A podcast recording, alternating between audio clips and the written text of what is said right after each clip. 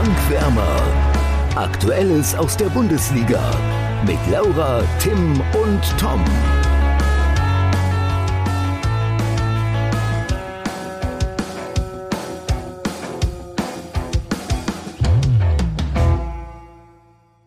Bochum traumtort sich zum historischen Heimsieg gegen den FC Bayern. Könnt ihr mittlerweile Sonntagabend schon fassen, was Anne Kastropper so los war, Laura und Tim? Ich glaube, das kann im Endeffekt keiner wirklich fassen, was da passiert ist. Wer auf jeden Fall darauf gewettet hat, äh, der äh, hat ein gutes Wochenende. das ist schon sehr, sehr krass, was da passiert ist. Genau, aber bevor die Bayern-Fans jetzt schon abschalten und die Bochum-Fans vor lauter Schwärmerei gedanklich abschweifen, das Spiel steht für sich und soll ja heute gar nicht so groß zum Thema werden, denn wir haben eine kleine Überraschung. Wir haben es nicht angekündigt, aber heute mal wieder einen Gast zu uns eingeladen. Und ähm, seit einigen Monaten kann man ihn zum Teil täglich im Fernsehen sehen, nämlich als Sky Reporter. Und das ist Philipp Hinze. Herzlich willkommen und danke für deine Zeit. Schönen guten Abend, moin zusammen oder ja, schönen guten Morgen, je nachdem, wann ihr uns gerade zuhört. Schön, dass ich hier sein kann. Moin. Ja, bevor wir jetzt äh, richtig einsteigen, äh, wir machen immer so ein Topspiel-Tippspiel quasi. Und äh, wir sind ja sehr professionell, deswegen haben wir natürlich, weil du ja der Leipzig-Experte bist bei Sky Sport News, äh, das Spiel Leipzig gegen Köln getippt. Ich lese einmal ganz kurz unsere Tipps vor. Laura hat 2 zu 0 getippt, Tom hat 3 zu 1 getippt und ich habe 2 zu 1 getippt. Deswegen hat Tom jetzt mittlerweile 7 Punkte, Laura 5 und ich 4. Und bevor wir uns hier an irgendeiner Analyse versuchen, ähm, wenn, ich dies, wenn ich das bei Instagram richtig gesehen habe, warst du auch im Stadion, ne? Ja, genau, Pressetribüne. Und wie hast du das Spiel gesehen? Ist Leipzig jetzt schon Champions League reif? Boah, schwere Frage. Also unter Tedesco auf jeden Fall deutlich stabilisiert. Ähm, ganz anderer Fußball unter Marsch, viel kontrollierter ähm, eher im Mittelfeldpressing, also so die Pressinglinie gut 15, 20 Meter tiefer gezogen, dadurch einfach auch viel kontrollierter gegen den Ball. Ne? Also unter Marsch war es ja häufig so, dass du dir dachtest, wow, äh, wo sprinten die denn hin? Ähm, was, was geht da eigentlich vor? Ähm, Tedesco da eine klare Linie reingebracht und ja, war jetzt keine so herausragende Leistung. Ich meine, sie brauchen ein Freistoßtor von Kunku und einen 22 Meter Knaller von Olmo, den beide sicherlich ähm, ja, von zehnmal nicht unbedingt zehnmal reinschießen. Also es war schon viel individuelle Qualität dabei. Ähm, aber das dritte Tor dann, das ist natürlich genau das, was er will. Ne? Ballgewinn im Mittelfeld, vier Sekunden später ist der Ball im Tor, das ist schon richtig gut. Aber so ab der 60. lassen sie eben auch einige Großchancen zu, haben sie dann Glück, aber insgesamt sind sie jetzt Vierter. Das erste Mal übrigens in der Bundesliga-Saison ähm, dass sie nach einem Spieltag mal auf einem CL-Platz stehen. Also ähm, auch das hat Tedesco jetzt hinbekommen. Und jetzt haben sie es, wie man so schön sagt, in der eigenen Hand, ob es am Ende reicht oder nicht. Ich glaube, dem ist nicht mehr viel hinzuzufügen. Ich glaube, du hast äh, weitere Nachfragen im Prinzip auch schon beantwortet. Normalerweise würden wir an der Stelle weiterhin über den vergangenen Spieltag sprechen und so ein bisschen uns an der Analyse versuchen von einzelnen Spielen. Aber heute wollen wir mal von dir erfahren, wie du so deine Brötchen verdienst und wie jetzt gerade auch schon uns RB Leipzig ein bisschen genauer anschauen, weil du natürlich einfach sehr nah dran bist. Wir starten aber mit einer Schnellfragerunde. Genau, das machen wir immer mit jedem Gast, um den erstmal ein bisschen besser kennenzulernen. Und äh, ich würde sagen, wir fangen auch direkt an. Ähm, du bist Fan welcher Mannschaft? Vom VfL Wolfsburg tatsächlich. Ach, oh. oh. Mensch. Schwierige Zeit dann momentan Was, auch. Da muss ich direkt eingrätschen, sorry. Es war keine Schnellfragerunde dann mehr, aber trotzdem. Was hältst du von Florian Kofeld? Ähm, also ich finde ihn erstmal rhetorisch überragend. Ich glaube, da findest du wirklich wenig Trainer, die sich so ausdrücken wie er. Auch zu, zu allen Zeitpunkten, ob Sieg, Niederlage, Unentschieden, ähm, Art und Weise finde ich immer richtig gut. Ähm, er muss fachlich was drauf haben, das ist äh, unbestritten, denn den Fußballlehrer, den schließt du nicht so ab, oh, wenn du eine komplette Blase bist. Also er wird auch fachlich definitiv einiges drauf haben. Ähm, ich hatte jetzt auch ein, zwei Trainingseinheiten mal gesehen auch das ähm, passt absolut. Ich finde, sein Ruf ist leider etwas unter die Räder gekommen da zu Werder-Zeiten. Da hat er auch ganz schön gelitten. Ähm, aber ich würde mich brutal freuen, wenn es mit ihm klappt, ähm, wenn sie auch im Sommer, also über den Sommer hinaus mit ihm weiter zusammenarbeiten. Denn ich, ähm, ich feiere ihn schon. Ähm, bin ja ein Fan vielleicht jetzt nicht von ihm, aber doch, ich kann ihn schon gut leiden. Absolut. Okay, ich würde sagen, auf den VfL Wolfsburg kommen wir dann vielleicht später nochmal zu sprechen. Ähm, jetzt machen wir erstmal weiter mit der Schnellfragerunde. Bist du denn aktiver Fußballer? Ähm, eigentlich ja, jetzt durch den Job pausiert, also bis November gespielt, ähm, jetzt aktuell pausierend, aber die Schuhe hängen noch nicht ganz am Nagel, es, die Füße jucken noch ganz schön. Auf welcher Position spielst du denn? IV, äh, linker ah. IV, Linksfuß, deswegen seit jeher IV. Okay, welches ist denn für dich das schönste Stadion der Welt? Oh, der Welt. Boah, also ich habe noch nicht alle Stadien der Welt gesehen. Vielleicht ähm, deswegen auf die, auf die Bundesliga bezogen. Ähm, ja, da ist Dortmund schon ein Brett. Gerade die, die gelbe Wand, das macht schon Laune. Ähm, und sonst hat Union natürlich total Charme, ne? Dieses, dieses äh, eigene ist natürlich jetzt nicht sonderlich schön, aber es ist einfach so dreckig und alt. Das, das finde ich, das hat was. Und sonst das von, ähm, ich glaube, Buenos Aires ist es, ähm, diese, diese ganz steile Tribüne. Das finde ich auch noch ganz schick, aber ansonsten jetzt das Schönste der Welt ist nicht zu beantworten. Okay, deine liebste Tormusik? Aus der Bulli oder allgemein? Äh, ich würde sagen, wir begrenzen es mal auf die Bundesliga. Ähm, Finde ich auch Union ganz geil, aber die schönste der Bulli oder die, die, ja, die, die stimmigste ist für mich Eintracht Frankfurt. Äh, da donnert's ja sofort los, wenn der Ball gefühlt 0,05 Sekunden in der Linie ist, geht da der Marsch los. Ich finde, das, das hat was, ja, die Eintracht-Hymne. Und was ist die schlimmste?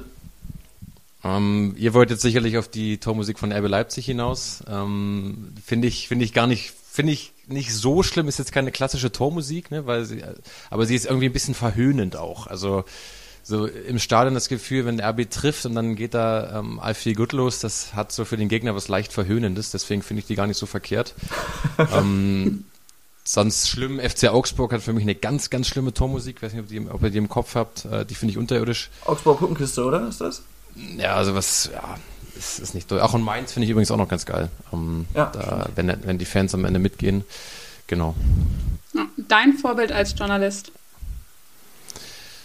Hui, ähm, also ich wollte eigentlich seit jeher Kommentator werden. Ähm, jetzt bin ich erstmal Reporter geworden. Hm, boah, so ein richtiges Vorbild hat man gar nicht. Also ich finde natürlich auf der Kommentatorschiene Wolf Fuß erstmal per se richtig, richtig gut. Ähm, auch von der Stimme her macht das schon Bock. Aber ich habe jetzt keinen, den ich mir irgendwie hier übers Bett hänge und jeden Tag angucke und denke, da will ich hin. Also da muss man schon seine eigene Schiene finden, finde ich. Trinkst du viel Red Bull?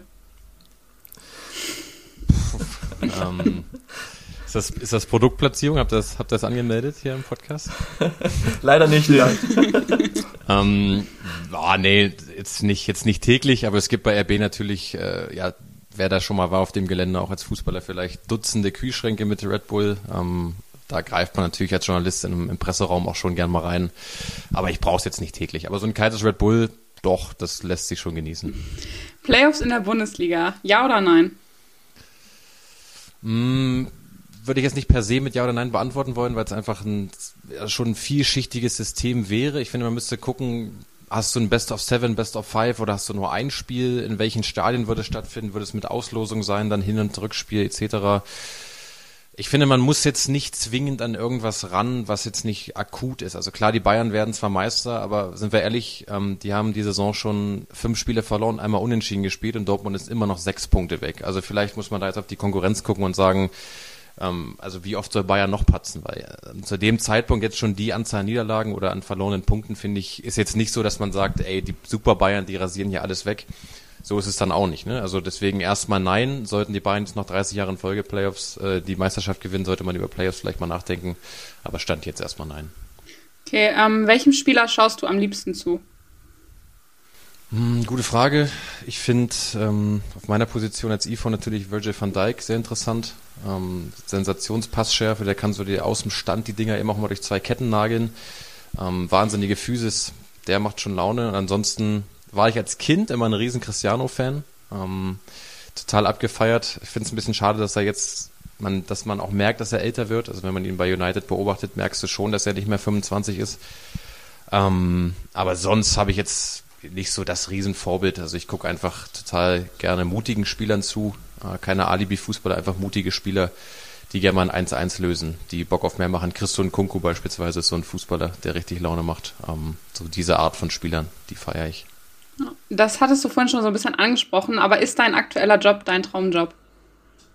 Ja, an sich schon, an sich auf jeden Fall. Also eine Stufe höher wäre noch Kommentator, das wäre dann noch die, die, die so viel zitierte Kirsche auf der Sahne, aber ja, jetzt aktuell Sportreporter Bundesliga zu sein, also es fühlt sich gefühlt keinen Tag an wie Arbeit. Ne? Du stehst morgens auf, freust dich, heute hast du PK, morgen gehst du ins Stadion, danach berichtest du über das Spiel. Also ich mache mir jetzt nie einen Kopf, boah, morgen wieder neun Stunden arbeiten, überhaupt keine Lust. Also es ist tatsächlich so, dass jeder Tag immer was Neues bringt. ich, als ich anfing, war gerade der Trainerwechsel mit Marsch Tedesco, da ist natürlich dann die Hölle los, da arbeitest du auch mal ja, so 60, 65 Stunden pro Woche. Ähm, insgesamt aber super, super spannend, auch intensiv, aber ja, ist echt ein Traum. Das war jetzt schon ein sehr direkter Einstieg ins nächste Thema, und zwar dein Werdegang. Ähm, du hast gerade gesagt, wir haben es vorhin auch schon gesagt, du bist äh, Sky-Reporter und dann vor allem bei RB Leipzig am Start. Wie bist du eigentlich zu diesem Job gekommen?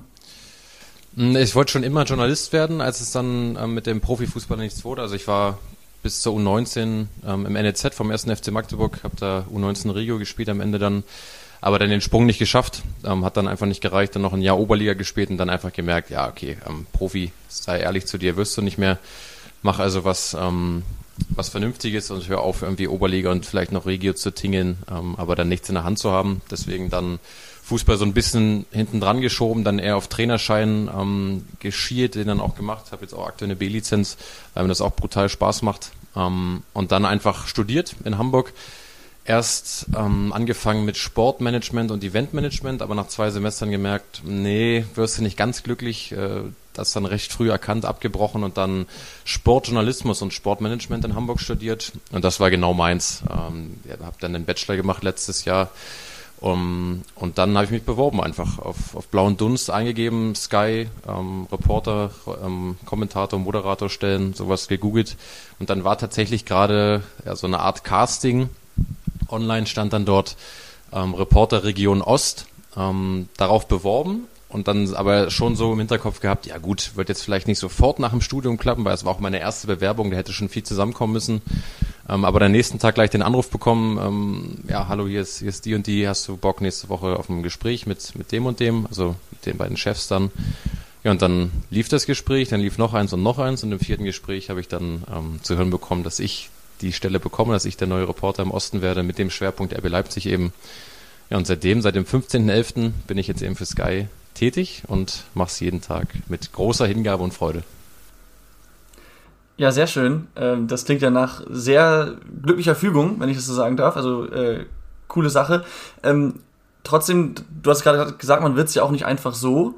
Wie schafft man es denn in so jungem Alter, das direkt zu also direkt Sky Reporter zu werden? Ähm, boah, ich will mich jetzt auch nicht selber in den Himmel loben. Also es war erstmal auf jeden Fall Zufall, dass gerade zu dem Zeitpunkt die Stelle frei war und ich gefühlt eine Woche vorher meinen Bachelor fertig gemacht habe. Ne, das war erstmal echt, echt Zufall. Ja, und sonst denke ich, ähm, bin ich schon selbstbewusst. Also ich traue mich dann eben auch, mich dort zu bewerben. Ich traue mich dann in den Gesprächen eben auch selbstbewusst zu sein. Und sonst, ja, ist das einfach genau meins, äh, über solche Sachen zu berichten, ähm, ja, so Reporter zu sein, das Reporterleben einfach zu ja, wie, wie soll ich das sagen? Also ich glaube, viele Menschen denken, das ist wirklich easy, so Reporter zu sein. Wow, du berichtest über Fußball, das, das kann ja jeder, aber es ist dann am Ende wirklich viel Hingabe. Ähm, das Handy klingelt gefühlt 24-7. Ähm, ich habe noch ein Diensthandy nebendran. Ähm, dann haben wir noch ein Handy zum Stream. Also ich laufe gefühlt mit drei Handys rum den ganzen Tag. Ähm, telefoniere ganz, ganz viel. Also man braucht wirklich Hingabe und die habe ich auf jeden Fall. Ich, ich brenne für diesen Job, ich brenne für Fußball mein ganzes Leben lang schon. Ich denke, das hat mir auch sehr geholfen und dazu, ja, bin ich rhetorisch jetzt auch nicht der allerunbegabteste. Von daher denke ich, hat das ganz gut gepasst. Was hast du davor schon so gemacht? Also vielleicht neben dem Studium oder so? Ja, wir hatten erstmal während des Studiums äh, viele Praxisphasen, die, die super waren. Also wir waren bei den ähm, Hamburg European Open, ähm, das Tennisturnier, was in Hamburg organisiert wird. Da haben wir praktisch eine eigene ja, TV-Serie gedreht, natürlich nur als Simulation, aber das war dann eben so ein, so ein Praxisprojekt, wo du ganz, ganz viel mitnimmst, eine Woche lang jeden Tag da vor Ort bist, ähm, zehn Stunden teilweise und darüber berichtest dann hatten wir mit Jens Westen, der auch bei Sky ähm, Moderator ist, hatten wir ähm, ja auch viele, viele Praxis-Einheiten, äh, ja, würde ich es mal nennen, in der Fußballersprache. Dazu war ich ähm, angestellt bei einer, bei einer Zeitung ähm, in Sachsen-Anhalt, da komme ich auch her aus Sachsen-Anhalt, äh, für den ersten FC Magdeburg online geschrieben. Ähm, und sonst habe ich für den Podcast von Michael Born und Ewert Lien, der ist der 16er, die Presse- und Öffentlichkeitsarbeit betrieben, also da auch schon einige Kontakte dann gepflegt ähm, und ja, so kam das dann. Also war jetzt nicht so, dass ich ja, sagen kann, du, ich habe ja seit zehn Jahren Praxiserfahrung. Ich hatte schon ein bisschen Erfahrung, ich hatte auch einen guten Bachelor dazu ähm, und dazu noch der gute Zeitpunkt der Bewerbung. Also das kam dann wirklich alles, wie du sagst, als glückliche Fügung zusammen. Ja, sehr schön. Äh, Jens Westen, liebe Grüße, der war auch bei uns schon mal zu Gast. Ich glaube, er war unser zweiter Gast insgesamt. Mhm, genau. Ähm, also an die Zuhörer, die es noch nicht gehört haben, gerne mal reinhören. Ist schon ein bisschen her, aber gibt bestimmt noch einige interessante Geschichten, die er da zum Besten gegeben hat. Ähm, du hast es gerade schon ein bisschen gesagt, dein Arbeitsalltag bei, oder als Sky Reporter ist gern mal stressig und gern mal lang. Ähm, wie sieht denn so ein Alltag für dich aus? Ja, das habe ich tatsächlich bei der Bewerbung auch gefragt in den Gesprächen. Wie sieht eigentlich so, eine, so ein Alltag aus? Ne? Also ich konnte mir auch nicht so richtig vorstellen und man kann es auch ganz schwer beschreiben, weil du nie einen ganz klassischen Alltag hast. Also beispielsweise jetzt ist die PK von RB am Mittwoch vor dem San Sebastian-Spiel. Ähm, das könnte ich vielleicht mal kurz anreißen. Dann stehst du eben morgens ganz normal auf, hast um um neun hast du geht's dann los mit Meetings, mit verschiedenen Online-Meetings äh, mit der Redaktion. Dann hast du die PK, ich sag mal, die ist jetzt 14.30 ähm, dann schaltest du dich da dazu und dann fährst du, oder dann bin ich meistens schon vor Ort bei RB vor der Geschäftsstelle oder vom Stadion. Dann schaltest du ins Studio, hast immer dann die Termine, die du kriegst. Ähm, beispielsweise 15.30, 16.30, 18 Uhr, dann schaltest du dort, machst dann noch eine Aufsage fürs Programm und bist sonst eben die ganze Zeit ähm, ja, am Netzwerken, am, am Informieren, ähm, muss hinterher ähm, sein, beispielsweise jetzt die Gesundheitsamtentscheidung, dass RB jetzt 50 Prozent auslassen darf, da darfst du dann nicht erst fünf Stunden, nachdem es alle anderen haben, ähm, mit der Nachricht ums Eck kommen. Also gerade heutzutage durch diese ganzen Medien ist diese Sportberichterstattung einfach sehr, sehr stressig geworden, ne? weil du willst der Erste sein, du lebst durch Exklusivität und dann brauchst du nicht ähm, nach sechs Stunden kommen, übrigens Jesse Marsh ist entlassen und es steht schon in Südamerika irgendwo in der Zeitung. Ne? Also du musst sehr, sehr schnell sein ähm, deswegen ist das auch zwar Stress, aber es ist positiver Stress. Ähm, und so einen richtigen Alltag gibt's eben nicht. Und das finde ich gerade spannend an dem Job, dass du nicht aufstehst und weißt, als beispielsweise jetzt Lkw-Fahrer, ich fahre jetzt von Hamburg nach München, habe da zwei Pausen drin und fahre morgen wieder zurück, sondern du hast jeden Tag einfach was Neues. Dann gehst du Donnerstag ins Stadion, Freitag machst du einen Nachbericht dazu, Samstag wieder PK, dann Sonntag Hertha. Ähm, also es macht schon echt Laune. Du hast jetzt gerade schon Netzwerken gesagt wie bekommst du denn dann Informationen und auch wie baust du diese Netzwerke auf? Das geht ja nicht einfach so, dass du sagst, ich bin jetzt hier, sag immer alles. Ja, klar auch so ein Ding, was ich, ähm, was ich vorher nicht so, nicht so wirklich mir vorstellen könnte äh, oder konnte. Aber Quellen verrät man natürlich nicht. Das kann ich ja an der Stelle nicht machen. Ähm, das ist klar.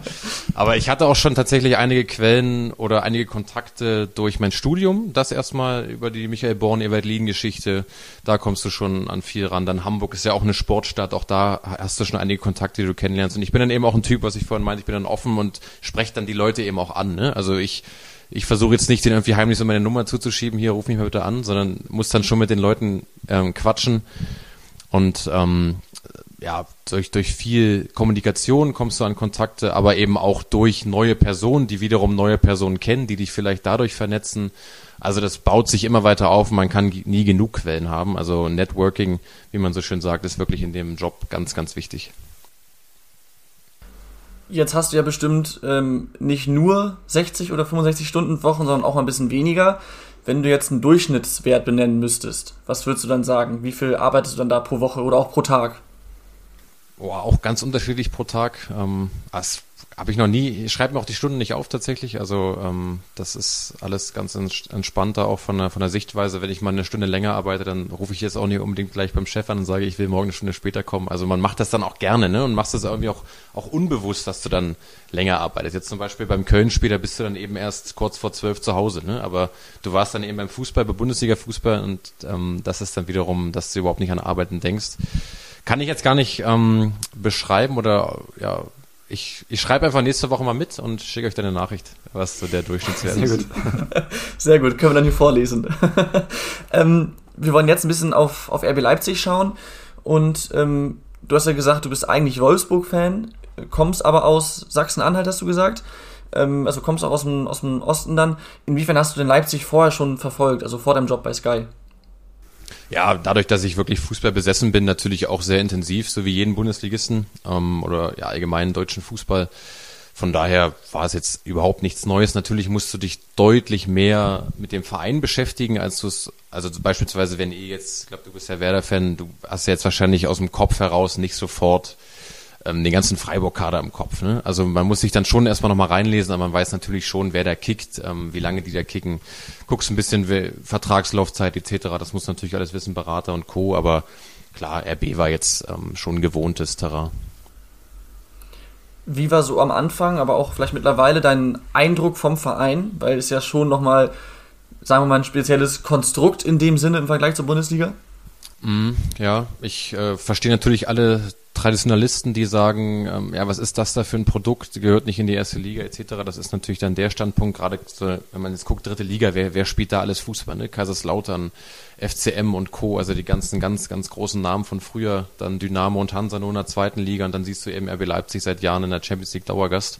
Dass das für die ein Dorn im Auge ist, sogar ein ganz schön, ganz schön langer Dorn, das kann ich schon verstehen, aber allgemein man muss auch sagen, RB ist jetzt nicht Newcastle und ballert dir pro Transferphase 130 Millionen Euro raus. Ne? Also sie wirtschaften schon gut. Also die Verkäufe Upamecano, Werner, Cater und Co.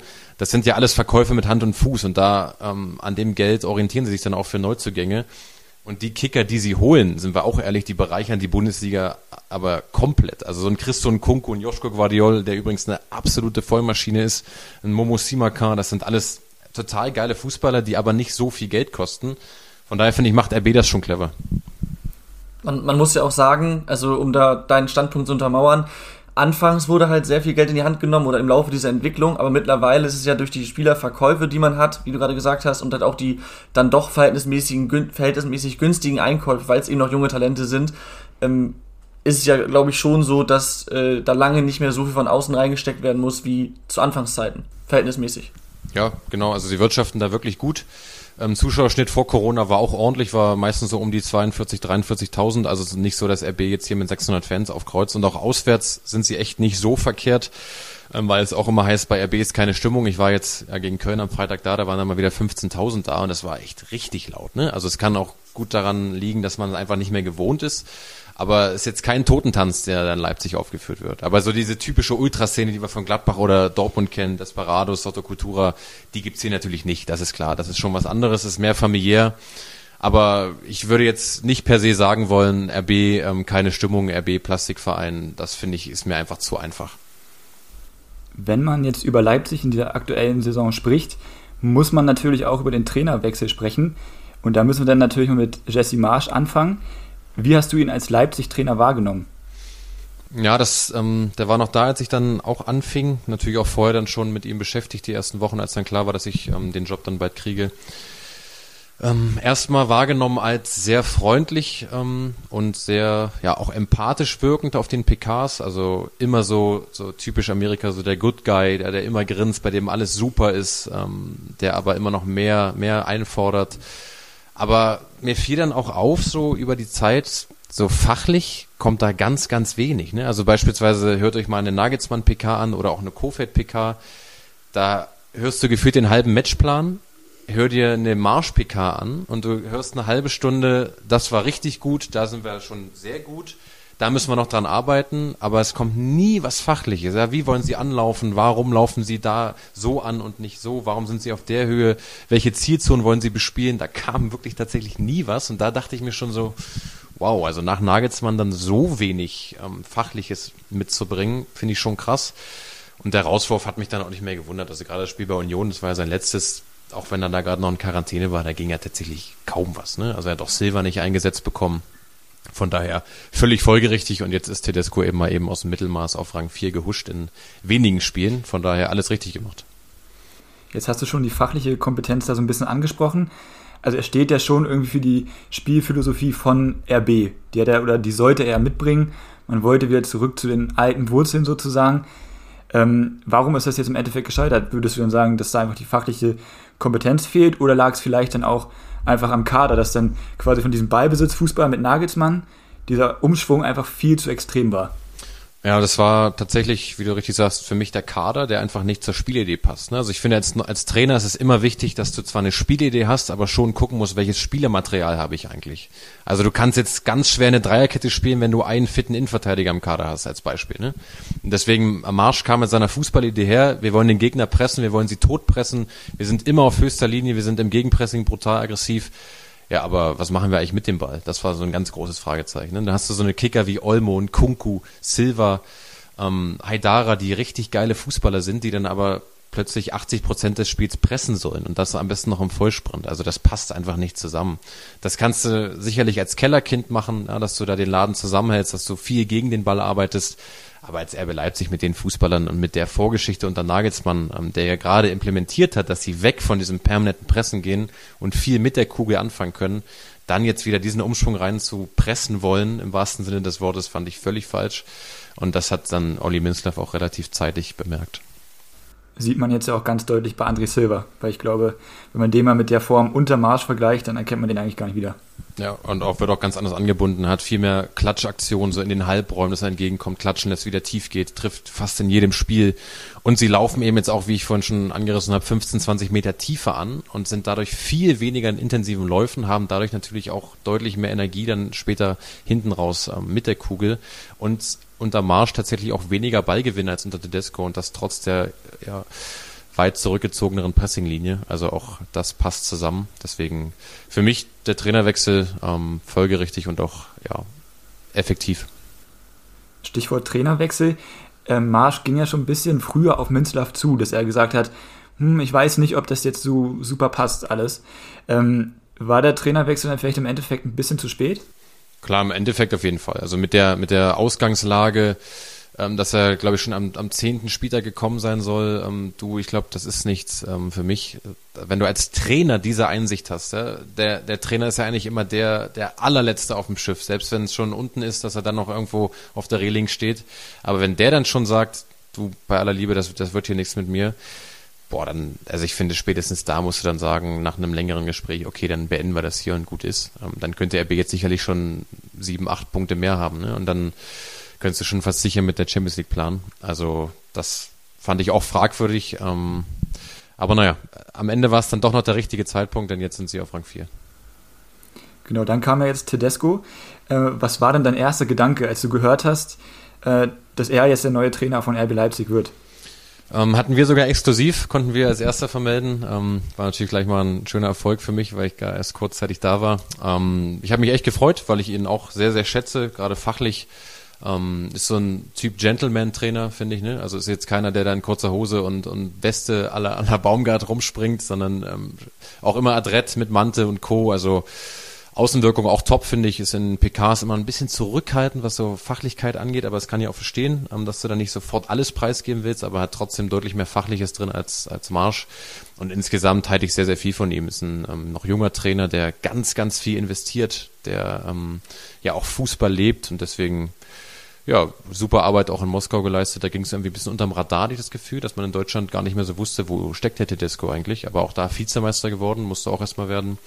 Ähm, von daher, ich, ich feiere ihn. Hattest du da irgendwie Vorurteile? Weil er steht ja schon so ein bisschen für defensiveren Fußball, jetzt durch die Schalke-Zeit geprägt. Äh, oder hattest du gleich so den Gedanken, aha, das könnte schon echt gut zu dem Kader jetzt auch passen? Ja, du kannst ja mit dem Kader kaum destruktiven Fußball spielen lassen. Ne? Also selbst wenn du sagst, wir spielen hier ein Abwehrpressing, dann hast du mit dem Ball immer noch einen Kunko, Olmo und Co. auf dem Platz. Ähm, und man muss auch gucken, wen hatte er bei Schalke dann am Ende gerade. Da spielte zwischenzeitlich ein Mendil im Sturm, einfach aus Personalnot. Ne? Also man muss, man, man muss auch immer, man muss immer gucken, ähm, was hast du gerade für Material, dass er dann ja da die Kurve nicht mehr bekommen hat, war schade. Und äh, auch die Nordkurve da auf Schalke, die ja auch den Verein lebt, hatte ihn ja auch auf dem Zaun zwischenzeitlich zum Feiern. Ich glaube, war auch mit der erste Trainer jemals.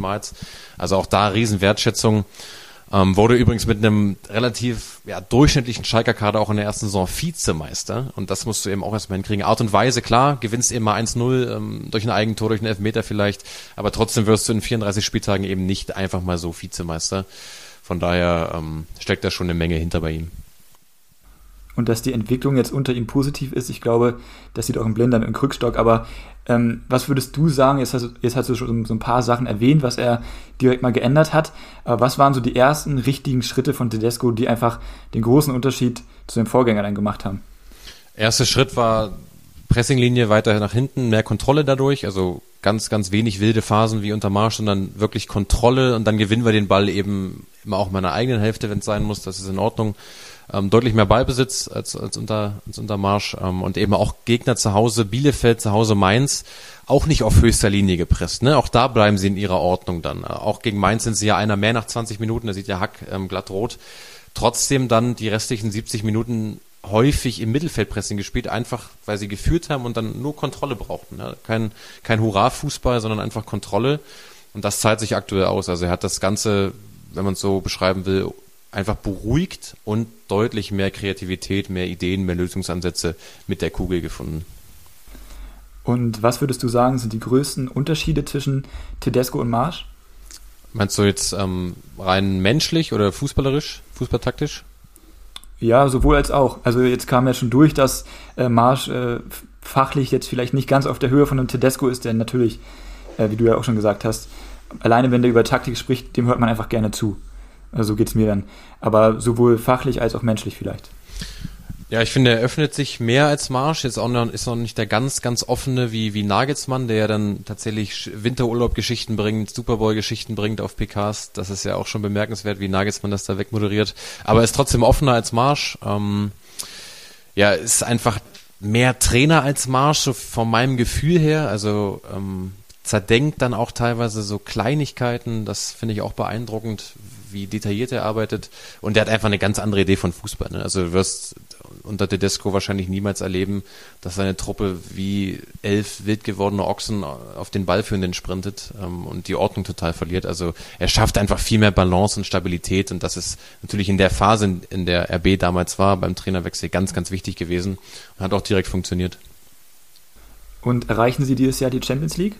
Ja, habe ich schon nach dem Bielefeld-Spiel gesagt, nach der, nach der Hinrunde, als sie jetzt 0-2 verloren haben äh, erreichen sie, weil ähm, erstmal die Konkurrenz da oben jetzt nicht ähm, ja so sattelfest punktet. Ja, siehe, siehe Hoffenheim, die zwar heute gewonnen haben, aber vorher lange nicht gepunktet haben. Siehe Freiburg, siehe Köln, Frankfurt, Union. Das sind einfach keine Teams, die dir Woche für Woche die Gegner da weghauen. Ne? Deswegen RB ist da jetzt deutlich konstanter geworden, hat äh, meiner Meinung nach den zweitbesten Kader der Liga hinter den Bayern, aber sind für mich vor Dortmund, sind für mich vor Leverkusen rein ähm, nominell. Und dazu haben sie jetzt noch einen richtig guten Trainer und eine super Form. Von daher werden sie mindestens Vierter, denn Leverkusen ist schon recht enteilt, aber für einen Vierten lege ich mich fest. Das werden die Leipzig-Fans dann bestimmt gerne hören. Wenn wir jetzt mal auf die Transferperiode zurückschauen, ähm, das war, glaube ich, die erste Wintertransferperiode, in der Leipzig, also seitdem sie in der Bundesliga sind, keine neuen Spieler geholt haben, geholt haben oder? Ähm, gut, gut möglich. Müsste man jetzt wahrscheinlich mal ähm, genauer nachsehen. Ja, ist auch, ist auch nicht so wichtig. Also auf jeden Fall haben die ja keinen Spieler dann geholt, dann mit äh, Borbay und Moriba aber zwei abgegeben. Würdest du sagen, dass der Kader, weil letztendlich sind sie ja trotzdem noch in drei Wettbewerben, wo sie ja auch noch eine ordentliche Rolle spielen wollen, gerade im Pokal sind sie ja eigentlich der Top-Favorit, äh, ist der Kader dafür breit genug? Ja, das war auch die Frage, die wir uns gestellt haben. Also auf jeden Fall ist ganz, ganz viel Qualität drin, ähm, aber wenn jetzt zwei im Zentrum, ein IFA und ein Neuner wegbricht, das vielleicht nicht nur eine Woche, sondern zwei, drei, vier Wochen, dann wird's wirklich schwer. Ne? Also du hast jetzt nicht so viel Spielraum. Also, boah, also ja, es ist schwer, schwer, ob er breit genug ist. Hängt auch davon ab, wie ist die Verletztenlage. Ähm, kommt Corona da nochmal zurück? Da hatten sie ja zwischenzeitlich eine ganz wilde Phase mit den Covid-Erkrankten ähm, ja, bleiben sie einigermaßen zusammen. Du bist jetzt nie dauerhaft fit im ganzen Kader über die Saison über, aber haben sie jetzt nicht ganz akute Sorgen, dann langt's. Aber wie eben umrissen, auf jeder Position ein, zwei, die wegbrechen, dann kannst du, kannst du wenig ähm, bringen. Aber Stand jetzt hast du auf der 10 beispielsweise in Forsberg, einen Olmo, einen Kunko und einen Soboschlei. Ja, du kannst am Ende vielleicht zwei aufstellen, wenn du einen noch auf die 8 packst. Also momentan ist da ganz viel Qualität da. Ähm, traust du denn Boabey, also der zerschießt jetzt ja bei Ajax gefühlt alles kurz und klein. Äh, und Moriba dann noch irgendwie doch, doch noch den Durchbruch dann zu nach der Laie? Oder wird es eher schwierig? Ja, Broby hat äh, direkt getroffen, das stimmt. Und Moriba hat auch jetzt viel Spielzeit, also hat auch Startelf gespielt zuletzt. Ähm, ich finde, da, also man kann es nicht per se sagen, wow, da holt ihr zwei Talente, lasst sie auf der Bank vergammeln und dann leiht ihr sie wieder aus und verkauft sie vielleicht später noch. Man muss auch immer gucken, wann kriegst du die Spieler. Ne? Und jetzt kriegst du eben Moriba im Sommer für rund 15 Millionen und einen Broby kriegst du ablösefrei. Und wenn es dann nicht sofort hinhaut, dann verleihst du ihm eben mal. Die, das sind noch zwei ganz junge Spieler, ähm, die haben beide brutales Potenzial. Und Broby ist in dem Paket, wie du ihn da hast, als, als Vollbrett, körperlich erstmal brutal schnell, super Physis, in dem Alter ablösefrei den zu holen. Also wenn du das nicht machst, dann, dann bist du blind. Ne? Da waren auch viele andere Vereine dran. Und für Moriba haben sie auch eine ziemliche Stange Geld ausgegeben und auch der hat super Potenzial. Aber bei dem muss man zum Beispiel sehen, der trainiert mit Messi und Co. zusammen und äh, zwei Wochen später kommt er hier vielleicht bei, bei 11 Grad ins graue Leipzig an und fragt sich, ja, wo, bin, wo bin ich hier eigentlich? Also auch Akklimatisierung für so einen jungen Spieler ganz wichtig. Von daher finde ich den Weg, wenn du merkst, okay, Hinrunde langt noch nicht, wir leihen euch mal aus, finde ich völlig richtig und, und auch angemessen, viel, viel besser als jetzt irgendwie 100 Minuten der Rückrunde zusammen. Dann spiel lieber bei Valencia, spiel bei Ajax ähm, Stamm, spiel eine gute Rolle, komm mit einer ganz breiten Brust zurück nach Leipzig und dann haben sie hier noch lange Vertrag und ich denke, die beiden werden noch richtig Spaß machen. Nkunku hat jetzt neulich in einem Interview einen Wechsel nicht ausgeschlossen oder vielleicht eher gesagt, dass er sich auch vorstellen könnte, irgendwann mal zurück zu Paris zu gehen.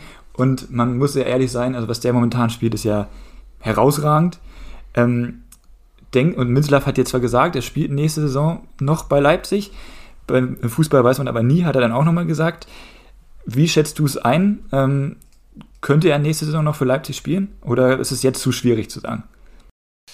Also ich sehe da eher Tendenz ähm, eher in Richtung Abschied, ohne dass da irgendwas fix ist, aber ähm, dass er jetzt nochmal sagt, noch eine Saison in Leipzig, kann ich mir schwer vorstellen. Ähm, also er trifft und trifft und trifft, dazu noch Assists.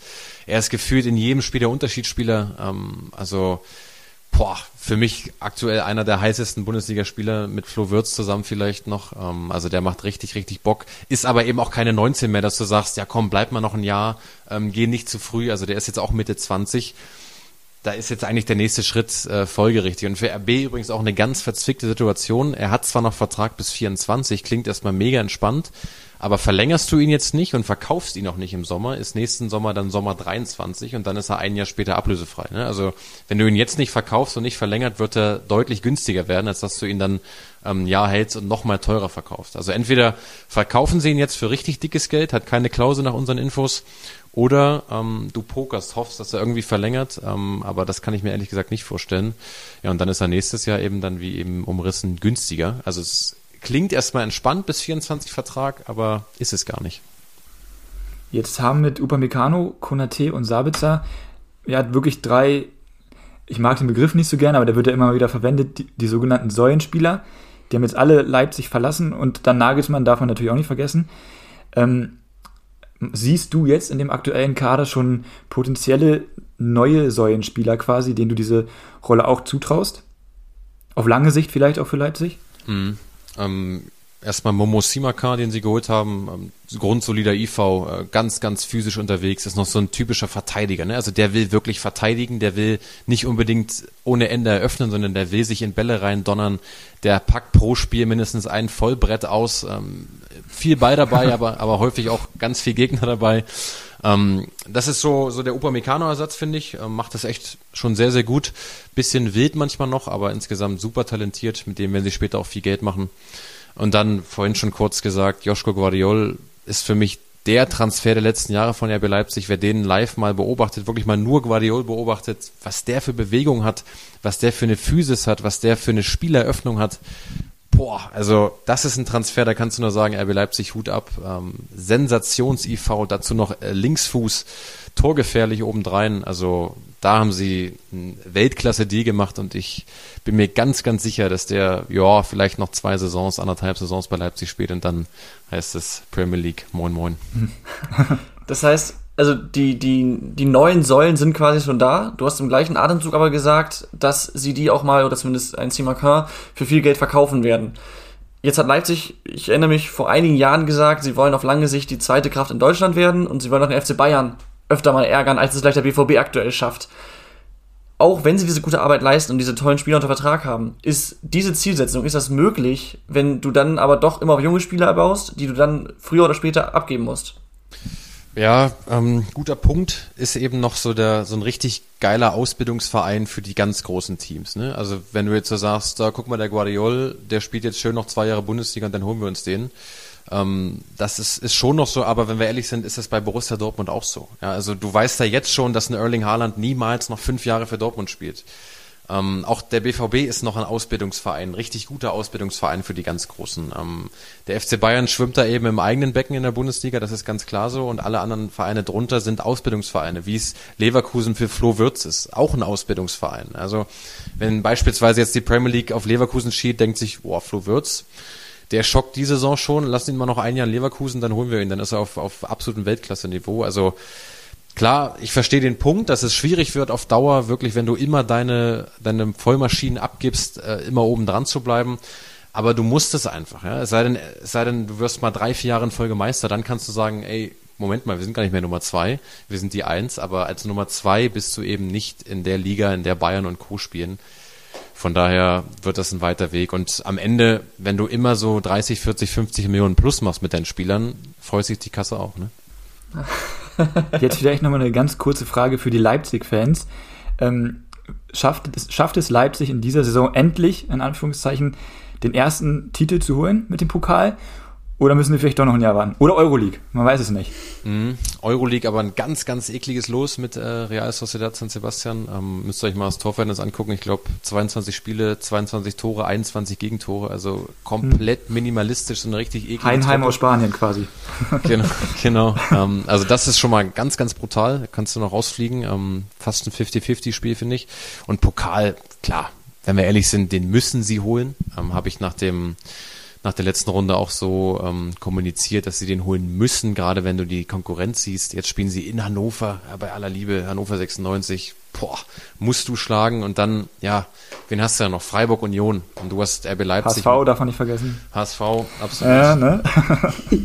Klar, unter, unter Tim Walter übrigens auch eine Sensationsentwicklung, gerade fußballerisch genommen, der HSV, das äh, nur am Rande. Aber klar, also die müssen den DFB-Pokal holen, ohne Wenn und Aber. Da kannst du auch nicht sagen, ja, aber Freiburg ist noch drin, ja, aber Union ist noch drin. Nein, guck auf deinen Kader, guck auf die Qualität, du musst diesen Pott holen, Punkt. Okay, dann lass uns jetzt nochmal über die aktuelle Bundesliga-Saison ähm, sprechen. Wer ist denn deiner Meinung nach derzeit der stärkste Gegner von RB Leipzig in der Bundesliga, außer den Bayern?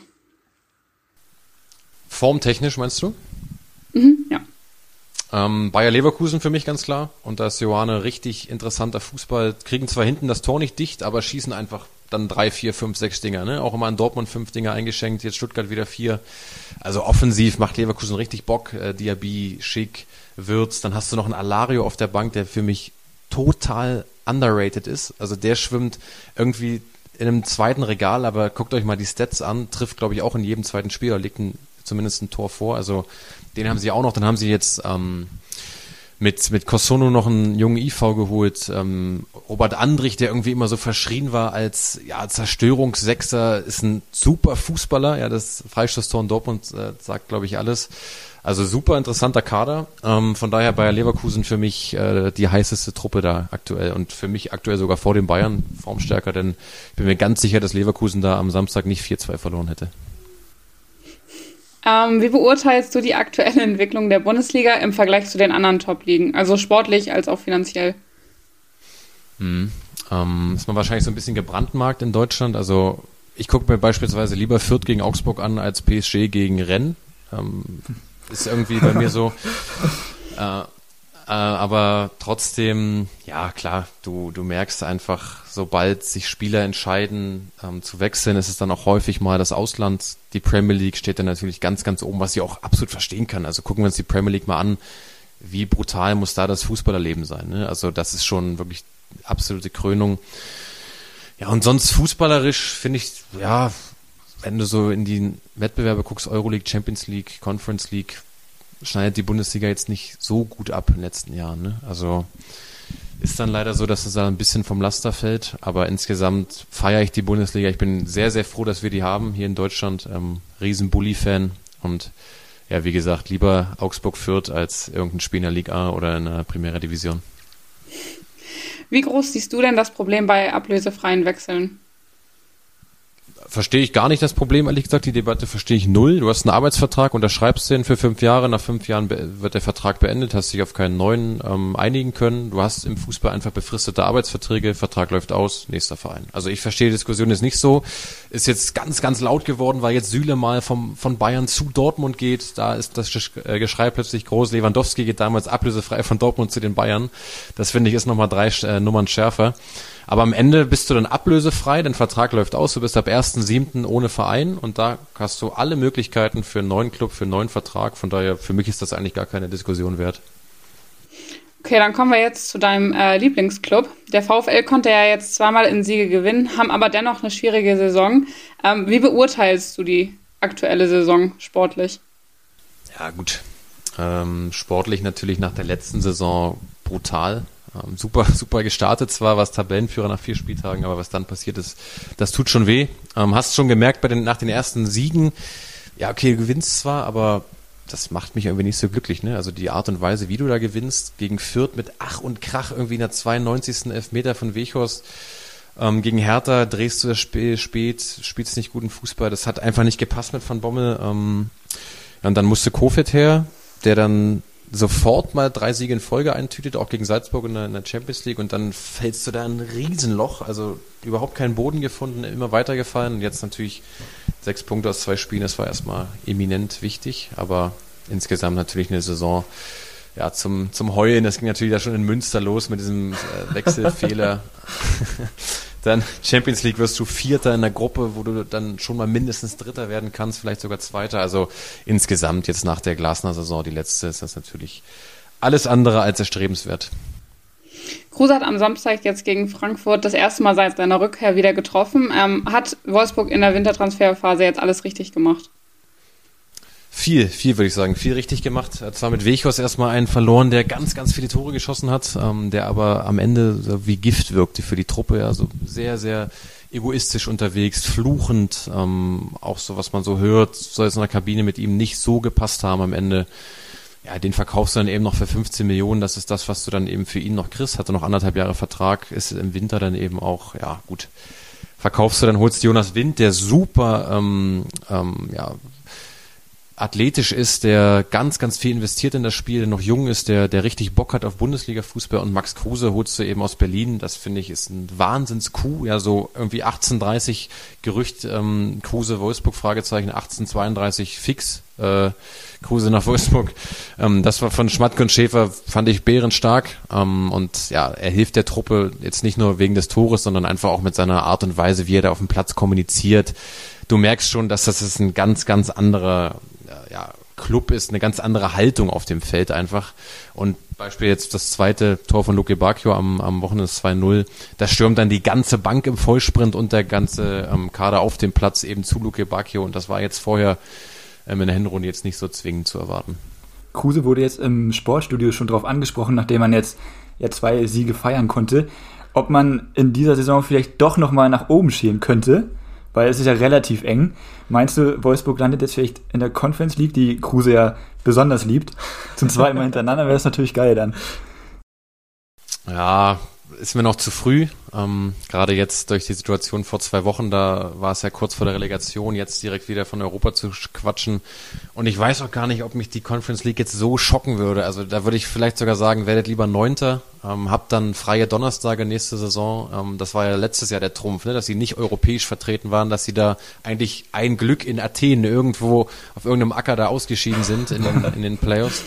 Ähm, und dann eben ganz, ganz viel freie Tage unter der Woche hatten. Deswegen, wenn es die Euroleague wird, die nehme ich mit. Conference League, boah, nee, also nach Bratislava und Co. müssen wir nicht unbedingt. Ganz schön wählerisch. ich glaube, Kruse würde es unterschreiben. Ja, natürlich. Es sind ja noch sieben Punkte bis nach oben, von daher, ne? Jetzt haben wir ja gerade schon über Max Kruse geredet. Ähm, sein Ex-Club Union Berlin hat am Sonntag 3 zu 0 gegen ähm, Dortmund verloren. Wie weit kann Union jetzt ohne Max Kruse noch kommen? Ja, es ist, ist ein Rieseneinschnitt. Wollte man bei Union natürlich nicht so kommunizieren, als der Transfer vonstatten ging. Ähm, ja, auch ohne Max Kruse sind wir immer noch Union Berlin und bleiben bei unserer Art und Weise Gut, aber dass jetzt da ganz, ganz viel Kreativität fehlt und dass ein Sven Miche nicht sofort so performt wie ein Max Kruse, ist auch völlig klar, auch wenn Sven Miche wirklich ein äh, ja, unterbewerteter Fußballer für mich ist, weil er auch super Stats mitbringt, aber er ist eben kein Max Kruse-Niveau, ne? Und ähm, Kruse ist einfach ein Fuchs, auch wie er den Elfmeter da rausholt gegen Hinteregger, das ist einfach nur clever. Ein Haken mit links rein, dann weiß er, da kommt jetzt der D-Zug an, den Ball nochmal wegspitzen, dann, dann rennt er mich um das ist auch Qualität. Ne? Das ist Fußball-IQ. Da hat Kruse ganz, ganz viel von. Und der fehlt Union aber extrem aktuell. Und ähm, ja, ich bin gespannt, wie weit sie da jetzt runterrutschen, ob sie sich nochmal fangen. Natürlich steigen sie nicht ab, dafür haben sie schon viel zu viele Punkte. Aber ohne Kruse sehen wir da natürlich gerade offensiv ein ganz, ganz anderes Union. Dann lass uns jetzt einmal über Borussia Dortmund reden. Ähm, Dortmund hat nach dem Patzer der Bayern gegen Bochum immer noch sechs Punkte Rückstand. Was fehlt in dieser Saison, aber auch in den vergangenen Jahren, um den Bayern mal wirklich gefährlich zu werden? Ja, das, ja, das ist viel zitierte Mentalitätsthema, was ich so gar nicht unterschreiben würde. Also das geht mir manchmal auch ein bisschen auf die Nerven, dieses Mentalitätsgegeier. Also wer sich an das Spiel in Frankfurt erinnert, da liegen sie lange hinten, äh, ja doch, liegen sie lange hinten und dann drehen sie das Spiel binnen drei Minuten gefühlt und gewinnen auswärts in der 94. durch einen Fernschuss von der Hut. Ähm, da sagt dann am nächsten Tag aber keiner, ey, was hat Dortmund eigentlich gerade für eine geile Mentalität, ne? Also da ist es dann so, Dortmund siegt in Frankfurt und dreht das Spiel, Punkt verlieren sie ein Spiel, ey, was ist eigentlich bei Dortmund los? Ähm, wer geht da voran? Heute Marco Reus ein Doppelpack, der zuletzt sehr, sehr ähm, in der Kritik stand. Da wird jetzt morgen auch nicht unbedingt überall drinstehen, ähm, Comeback von Reus, das ist, ist das wieder der alte etc. Also da steht einfach drin Marco Reus Doppelpack. Ne? Also ich finde, Dortmund ist in den Medien irgendwie, da kommen sie mir zu schlecht weg, so deutschlandweit. Ähm, und sie haben eben, wenn wir ehrlich sind, auch quan also qualitativ und auch in der, in der Breite jetzt nicht den Kader, wo du sagst, ey, mit, mit dieser Truppe, da wirst du Meister, da verdrängst du die Bayern. Ne? Also beispielsweise ist da ein Marius Wolf über, über Wochen Stamm RV. Ähm, und das mal vergleichen mit, mit anderen äh, ja, Kadern der Bundesliga, dass du da jetzt nicht Meister wirst mit, das ist, glaube ich, fast schon klar. Also Dortmunds Kader ist offensiv top, in der Breite jetzt für mich nicht so und deswegen sind sie für mich einfach auch von Anfang an kein Meisterschaftsanwärter in der Saison gewesen. Werde Zweiter hinter Bayern, die ähm, alles in Grund und Boden schießen, äh, über 100 Tore in, der Nagelsmann-Ära jetzt schon, das ist Wahnsinn. Aber sie waren eben auch anfällig, aber das kann Dortmund eben nicht nutzen. Es sind trotzdem sechs Punkte weg, habe ich vorhin schon mal gesagt, obwohl Bayern schon einige Male patzte und dann reicht's einfach nicht. Dann reicht's nicht. Ja, du hast jetzt das Mentalitätsproblem gerade schon auch angesprochen. Ähm, Ob es da überhaupt eins gibt. Marco Reus hat das letzte Woche nach der Niederlage gegen Bayer Leverkusen auch gesagt, dass es ein Kopfproblem gibt. Ähm, was glaubst du, woher könnte das kommen? Also auch, dass die Mannschaft das selber sagt, aber auch die Medien.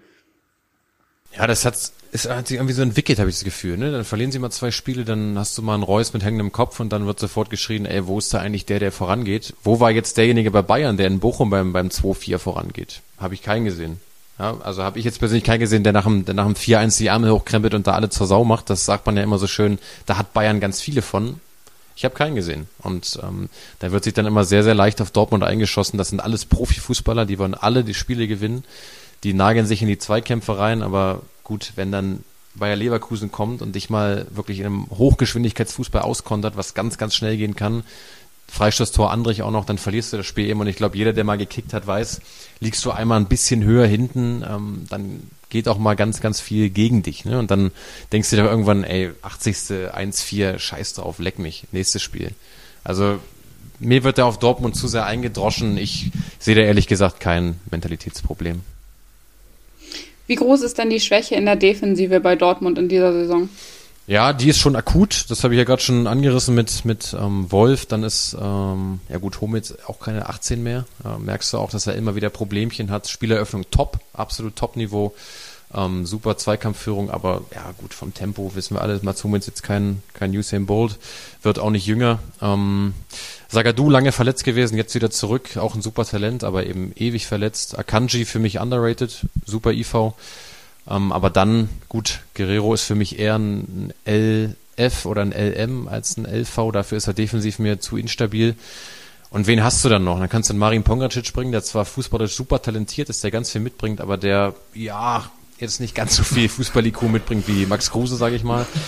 ähm, trotzdem geiler IV, ähm, muss ich schon sagen. Ja, Dortmund ist, ist zu instabil, das stimmt schon, defensiv gerade, aber rein qualitativ haben sie da eben schon gute Jungs drin mit Homit, Sakanji und Sagadu, aber kriegen den Laden nicht dicht.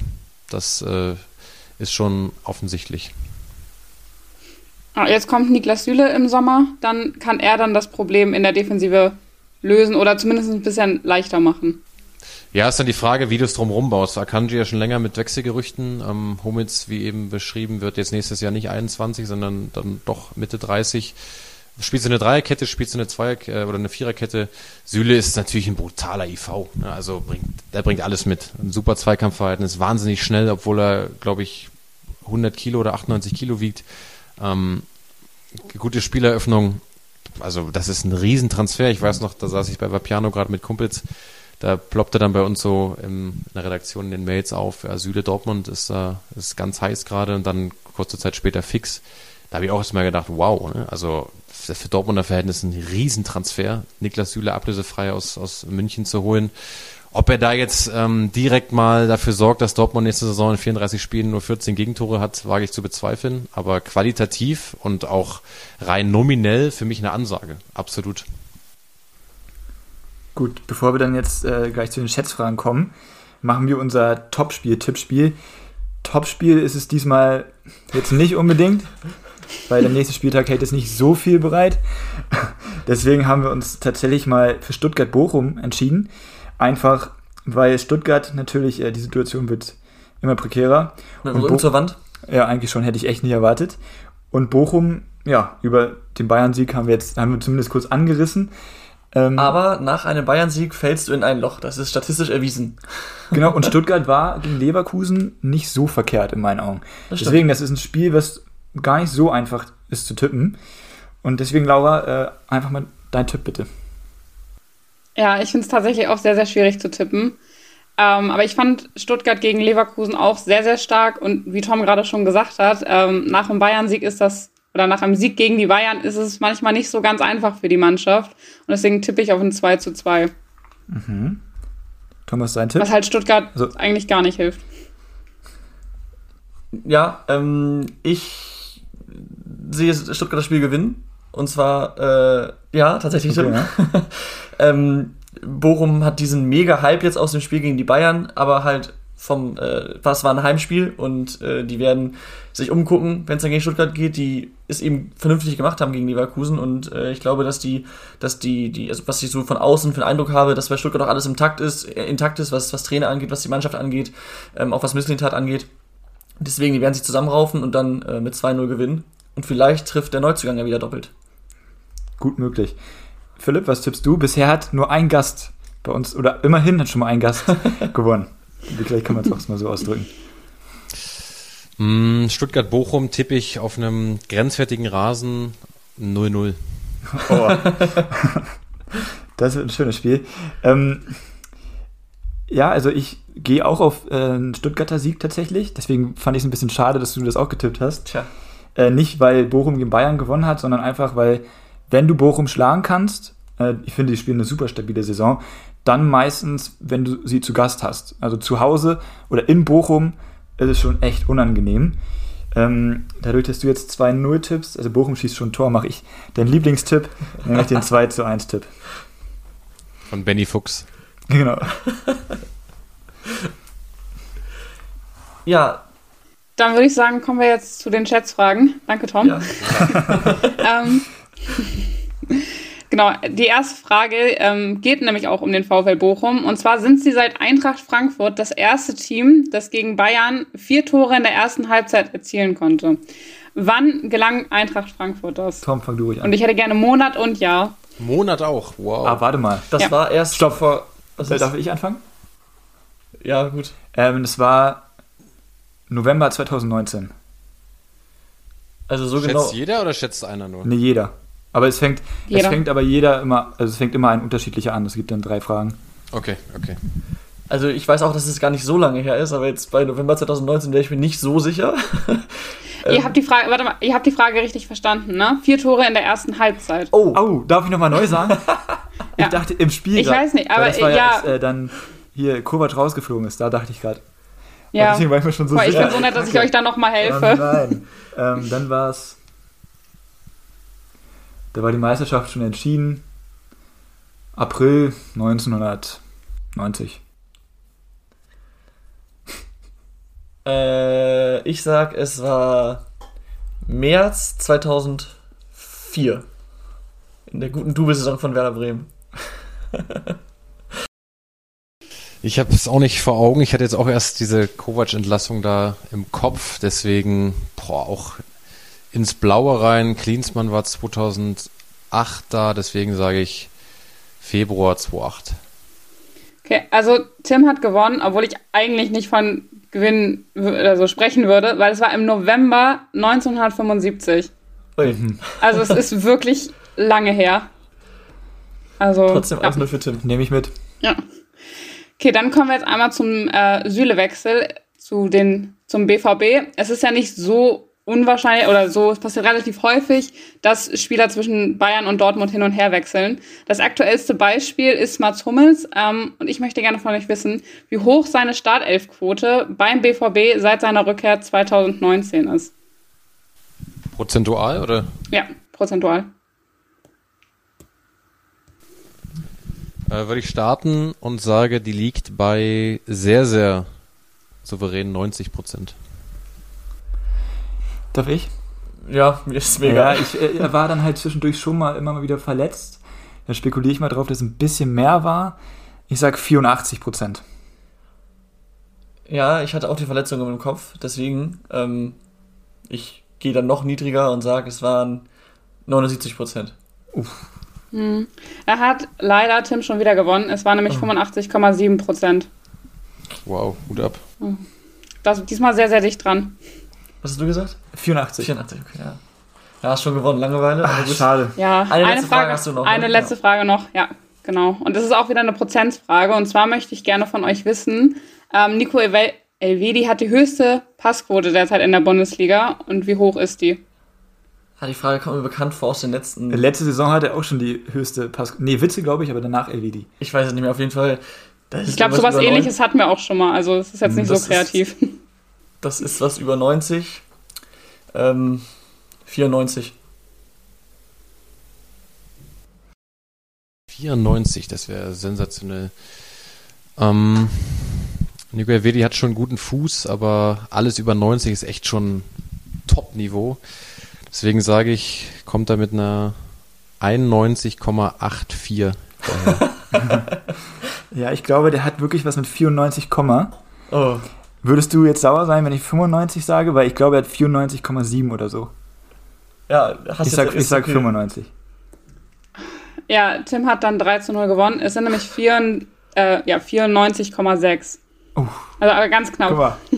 Also, hast ich habe sogar noch eine 94,1 Stichfrage gesagt. gehabt, aber die brauchen wir ja so gar nicht. Ja, gut, das war, es war ein, äh, ein klares Ding. Schöne Schätzfragen und ähm, bei einer vollen Stunde wären wir am Ende angekommen. Vielen Dank, Philipp, für deine Zeit. War sehr interessant, auch wenn du deine Quellen nicht verraten konntest. Trotzdem äh, haben wir einiges mitgenommen, glaube ich. Ja. Ja. hat Spaß gemacht. Dankeschön. Mir auch, vielen Dank und ähm, euch noch viel Erfolg. Und auch für Werder natürlich alles Gute für den Aufstieg. Ne? Danke, danke, das nimmt man gerne mit. Übrigens hat jetzt nicht den HSV erwähnt, nur mal so als Info für euch beide. Ja. Ja, okay. Ähm, genau, und äh, Glück braucht man nicht als HSV, ist so. liebe Zuhörer, das war's. Äh, vielen Dank wie immer fürs Einschalten. Ähm, bis nächste Woche. Macht's gut. Ciao, ciao. Haut rein. Tschüss. Die Bankwärmer. Aktuelles aus der Bundesliga. Mit Laura, Tim und Tom.